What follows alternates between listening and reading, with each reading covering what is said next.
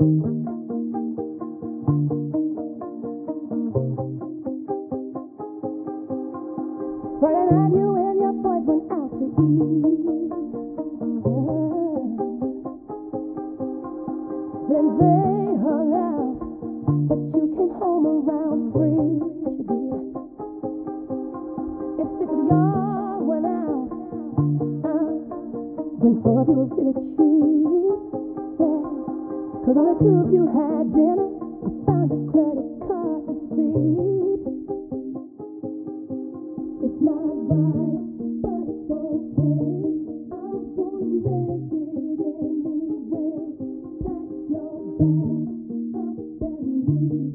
Don't you dare come running back to me. It's not right.